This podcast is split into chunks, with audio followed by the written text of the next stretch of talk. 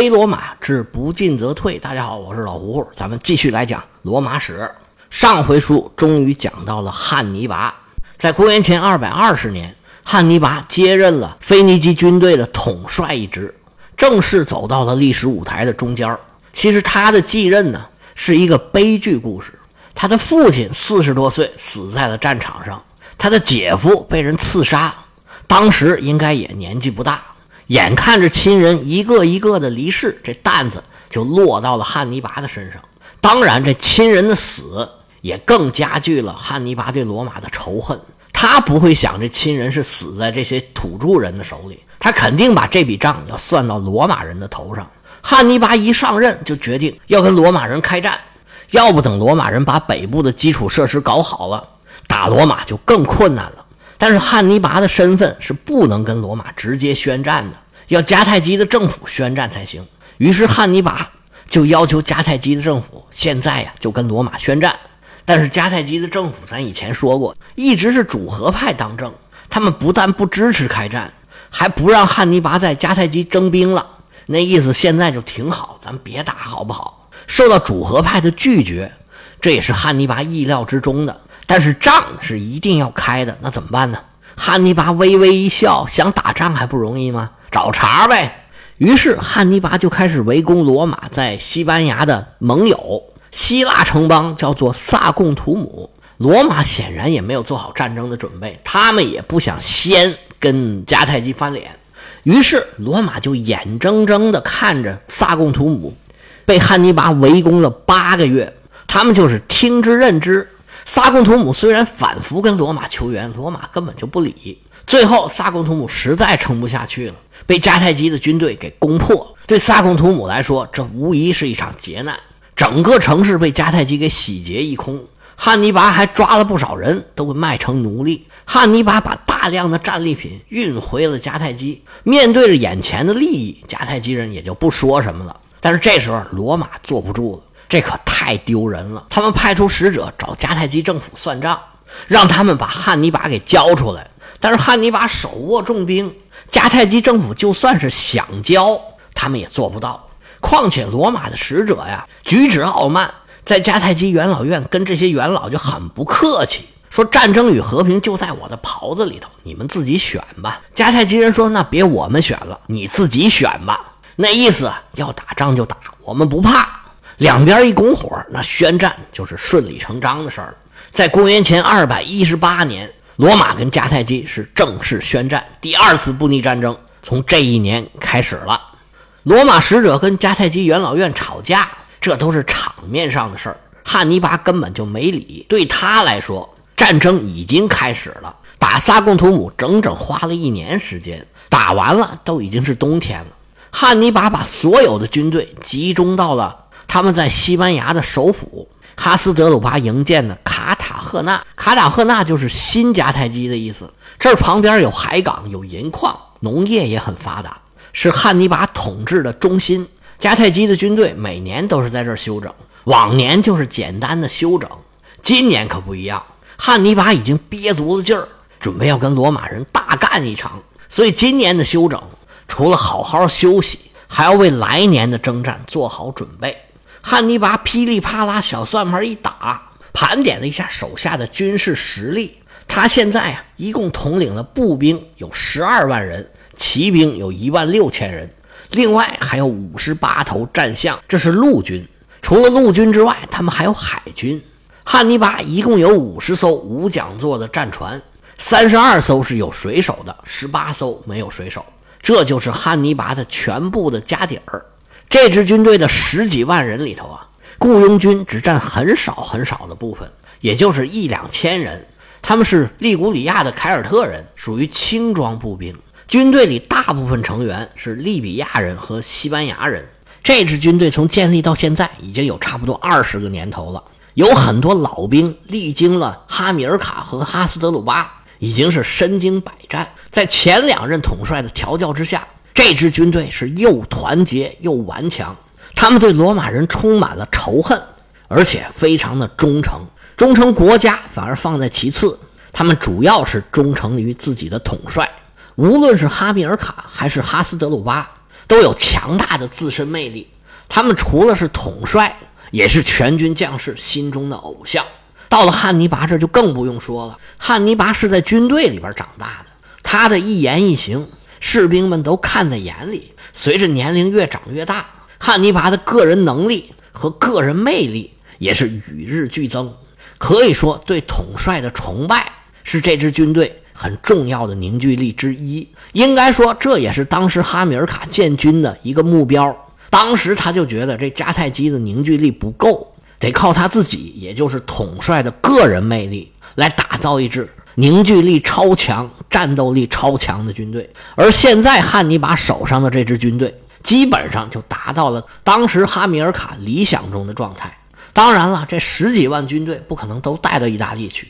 而且打仗啊，并不是人越多越好。历史上有很多次战争，那种号称百万的大军，最后都输得莫名其妙。因为战争它不光是靠战斗力，还得拼后勤、拼士气。人多嘴多，吃的多，队伍越大越考验后勤。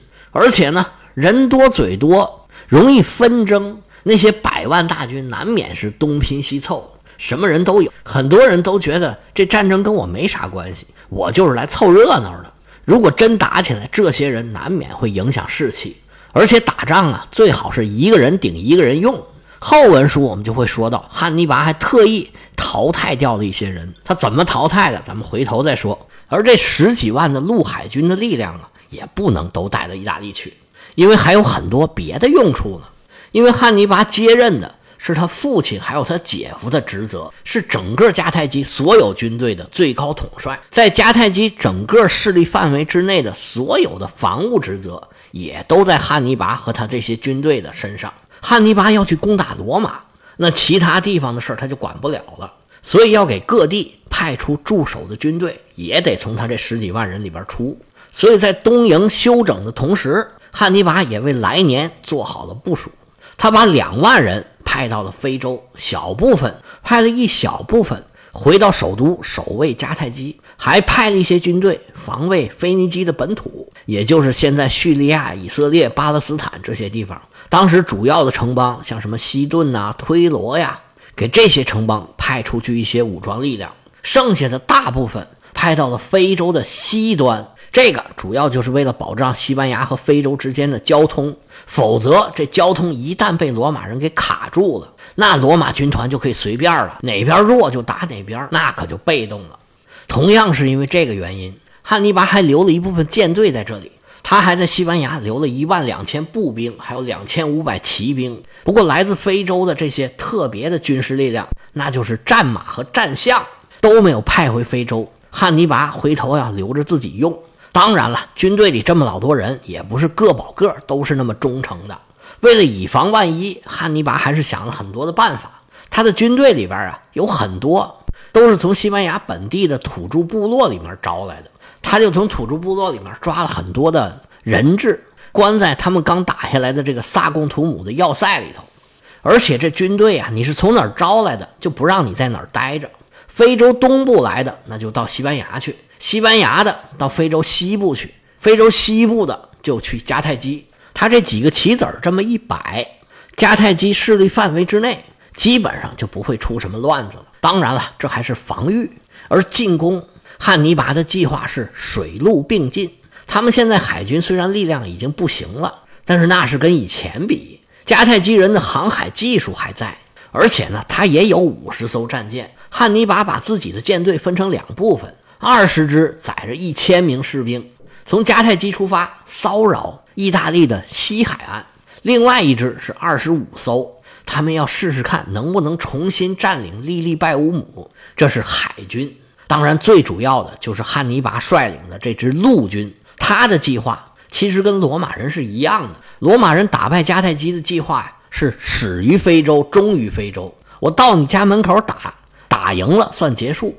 罗马人几十年前就有这种想法，现在汉尼拔这种想法其实跟罗马人是一样的。我要始于意大利，终于意大利。我只有在罗马把罗马打败了，那才算最后的胜利。这个肯定是哈米尔卡原来计划的一部分，这是他年轻的时候在西西里跟罗马人打仗的一个反思。因为跟罗马人在西西里纠缠呢，对迦太基来说是非常的不划算。哈米尔卡打完仗一反思就明白了，这格局太小了，所以他才把眼睛盯上了西班牙。哈米尔卡在西班牙经营了几年之后，整个局势是豁然开朗。哈米尔卡把赌注压在西班牙，显示了哈米尔卡的战略思维和大局观。如果从这个角度来看，应该说汉尼拔的父亲比他更胜一筹。汉尼拔要是战略之父的话，那哈米尔卡毫无疑问那是战略之爷，因为爸爸的爸爸是爷爷嘛。在他们之前，好像确实没有人这么操作。不过哈米尔卡把这个计划给定下来，这确实很厉害。但是真的把战火烧到意大利可没有那么容易。你过去是打仗去了，不是送死去了。他们跟高卢人可不一样，汉尼拔的目标是打败罗马人。而不是像高卢那样抢一票就走，那怎么才能打败罗马人呢？罗马当时已经在意大利形成了一个遍布整个半岛的堡垒网，而在各个战略节点之间都有道路相连。这个意大利呢，咱们说的是亚平宁山脉以南的意大利，当时概念的意大利还不包括北方的波河流域和阿尔卑斯山地区。不过现在啊。意大利的北方，罗马人的手已经伸过去了，他们呢已经开始在建堡垒了。要是罗马人把这些基础设施全都搞完了，汉尼拔就更没有机会了。这也是汉尼拔为什么着急，他一上台马上就要打罗马的原因。但是打罗马可不容易啊！一方面是咱们刚才说的基础设施，什么堡垒啊、道路啊，还有整个意大利现在都是罗马的同盟，无论是萨莫奈人、埃特鲁里亚人还是希腊人。他们都认可了罗马的统治，而且早在皮洛士来打罗马的时候，这个联盟就经受过考验。皮洛士也是名声赫赫，当时也是战神级别的人物，跟罗马打了几仗，虽然皮洛士都打赢了，但是都是惨胜，最后还留下一个成语叫“皮洛士式的胜利”，就是虽然仗打赢了，但是损失很惨重。而且呢，皮洛士基本上可以认为是希腊人。意大利有很多城邦都是希腊殖民地，这些地方又有钱又有人。这希腊人从小都好勇斗狠，没有正经的仗打，他们就去当雇佣军。后来跟罗马打过不少交道的马莫丁人，其实就是这帮希腊人。按理说有这么多希腊人，皮洛士的条件不错，而且呢，在西西里岛上还有一个强大的希腊城邦，那就是叙拉古。后来皮洛士还去叙拉古当过国王。就这个条件，皮洛士也打不过罗马人。而罗马人能抵抗皮洛士，最主要的原因也是因为有他稳固的同盟。这个历史教训、前车之鉴，汉尼拔不可能不知道。那他一头扎进意大利，等待他的就是罗马的堡垒网，还有稳固的同盟。就这么一夹击，这汉尼拔是必死无疑，可以说是没有一点胜算。那汉尼拔是傻吗？带着他父亲辛辛苦苦组织起来的大队人马。花光了两代人多年的积蓄，就是去意大利找罗马人送死吗？当然不是，要不然他也就不是战略之父了。汉尼拔的计划里头，他跟罗马人对抗的基地正是意大利北方的高卢人地区。咱们前面讲过凯尔特之战，高卢人作为凯尔特人的一支，他们世世代代生活在意大利的北部，跟罗马人到底谁来的早，这都不好说。罗马人强大了以后。高卢人明显感觉到罗马对他们占的这块土地啊有觊觎之心，虽然感觉到了威胁，但是高卢人始终处于部落状态，他们也不知道拿罗马人应该怎么办。到了第一次布匿战争之后，凯尔特人组织力量有两次想攻打罗马，但是都被罗马人给打败了。随后，他们的担忧变成了现实，罗马人果然就打过来了，而且又是修路又是建城。这里的高卢人就感觉啊，用不了多久，这块地方他们就待不了了。而这个时候，汉尼拔就派人找他们联络，说：“我们呢要打罗马人，我们需要你们的帮助。到时候我们大军从你这儿经过，我们得从这儿征兵，你们还得提供补给，我们一起跟罗马人干一仗。”高卢人一听，太好了，你们来了，我们就有救了，我们一起打败罗马，夺回土地。而且你看。你们军队里面也有很多凯尔特人呢。我们凯尔特人不帮凯尔特人，那谁帮凯尔特人呢？来来来，你们来，没问题。于是汉尼拔就跟波伊布和因苏布雷布签订了正式条约，说汉尼拔要是来了，当地的高卢人必须派出向导去迎接迦太基军队，毕竟他们人生地不熟，路也不认识，而且呢，他们还要提供食宿、提供补给。一旦到了意大利，大家就起兵攻打罗马人。当然了，这些都是背着罗马人秘密进行的。这条约签完之后，高卢人就盼星星盼月亮似的盼着汉尼拔的到来。除了意大利北部的高卢人之外，在汉尼拔的计划里，还有一支力量能帮得上忙，这就是东方的马其顿。安提柯三世在塞拉西亚战役里头啊，打败了斯巴达人。马其顿在希腊重新建立了权威，而这个时候呢，罗马通过打击海盗，在沿海进行巡航，罗马人的手已经伸进了希腊人的被窝，而马其顿呢，向来都把希腊视作自己的势力范围，对于罗马这种行为啊，早就看不顺眼了。打完塞拉西亚战争，马其顿本来就打算动手跟罗马开战了，但是就在这一年的冬天，安提柯三世啊死了，这个时间呢。跟汉尼拔的姐夫哈斯德鲁巴遇刺的时间呢，就是前后脚。安提柯三世作为一国之主，突然间的暴毙，让马其顿着实乱了一阵子。罗马趁着这个机会，动手拔了一个亚得里亚海沿岸的钉子，他们出兵攻打了法罗斯。咱们以前讲过，法罗斯有一个国王叫做德米特里乌斯。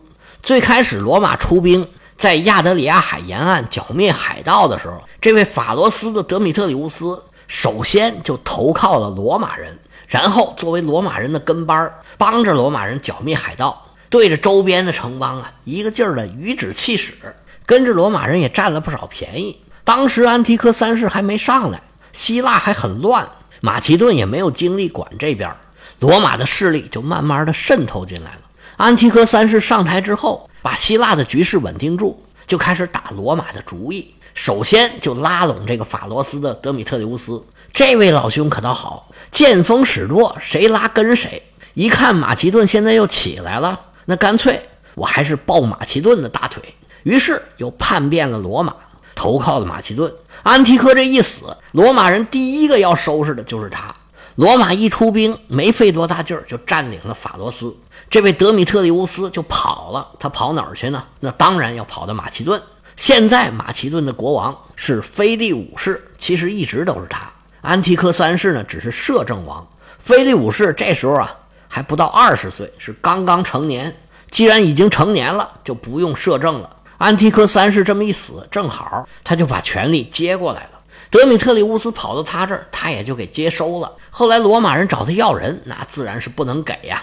不过，罗马和马其顿的矛盾打这儿啊就表面化了。按照敌人的敌人就是朋友这个原则，汉尼拔自然而然的要拉马其顿入伙。如果马其顿要是出兵，他和汉尼拔一起兵合一处，将打一家，有了名扬四海的马其顿方阵助阵，那么在汉尼拔看来啊，打败罗马军队，攻破罗马城，那就不是什么难事儿了。所以，以意大利北部的高卢人地区为基地。是汉尼拔早已经定下来的计划，甚至有可能啊，从他父亲哈米尔卡那时候就已经开始有了这个想法。在十多年前的公元前二百三十年，也就是哈米尔卡死前的两年，罗马军队在利古里亚，也就是现在热那亚这个沿海地区，就是意大利西边的这个嘎吱窝这儿，就在这里，罗马军队突然间曾经遇到过迦太基军队的侦察队。所以，应该在那个时候，汉尼拔的父亲哈米尔卡就把自己的注意力转到这儿了。那最终的计划是什么时候成型的？这个就不好说了。但是汉尼拔是主意已定，他首先就是要率大军抵达意大利北部。但是我在这说容易，从西班牙到意大利北部，隔着崇山峻岭，千军万马都得腿着去。要是路上碰着罗马军团呢，还得打一仗。而且这时候，罗马人已经跟迦太基开战了。汉尼拔这么大的动作，罗马人能不知道吗？那罗马人有什么作为？汉尼拔又有哪些应对？最终，汉尼拔是如何来到意大利，把整个意大利搅的是天翻地覆？精彩回目，且听下回。例行宣传：有喜欢西方历史神话的，可以加老胡胡的个人微信：l 敖老喝芜湖喝芜湖 y y l s。老糊糊的全拼，业余历史的简拼，咱们下回再见。